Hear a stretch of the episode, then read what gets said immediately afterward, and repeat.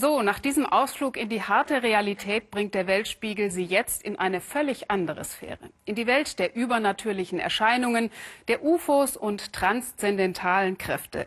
Wir befinden uns in der englischen Grafschaft Wiltshire, einer der Kornkammern Großbritanniens. Jahrelang sind Touristen hierher gepilgert, um ein Phänomen zu bestaunen, das in den Kornfeldern kreisförmige Spuren erzeugt hat. Aber jetzt scheinen sie plötzlich auszusterben, die Kornkreise. Was ist los im All und im Korn? Unser Korrespondent Volker Steinhoff behauptet, das hätte was mit Heuschnupfen zu tun. Kornkreise. Eine ganze Generation wuchs in Ehrfurcht vor dem Unerklärlichen auf. Waren es Außerirdische oder spirituelle Energie? Seit Ende der 80er machten die Kornkreise weltweit Schlagzeilen. Das Epizentrum, die Grafschaft Wiltshire im Südwesten von England. Schnell ist die Region zum Magneten für Sinnsuchende und Weltraumexperten geworden. Viele hier leben bis heute vom Kornkreistourismus. Doch nun gibt es ein Problem in Wiltshire. Immer weniger Kornkreise.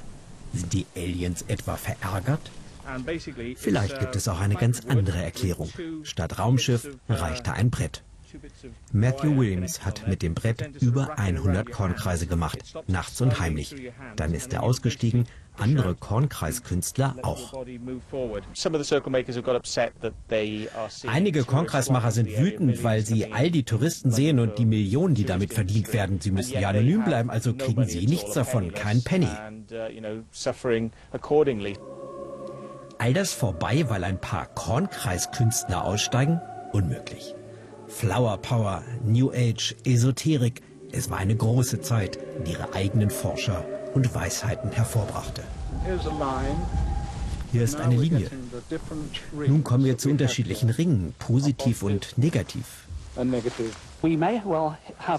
Das Phänomen kommt von oben, die zentralen Komponenten sind oben. Um es ganz einfach auszudrücken, ein Ball mit elektrisierter Luft dreht sich, dann kommt er herunter. Uh,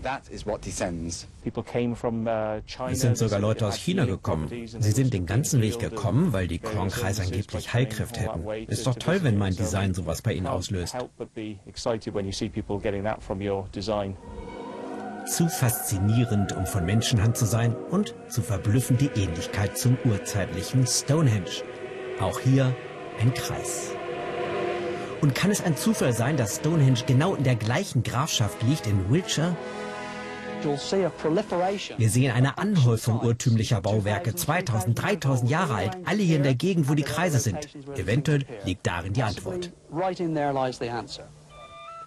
Stonehenge und die Kornkreise. Fortan pilgerte die Jugend hierher, unangepasst und nur der reinen Erkenntnis verpflichtet. Ich weiß nicht, es gibt Spiralen in beide Richtungen.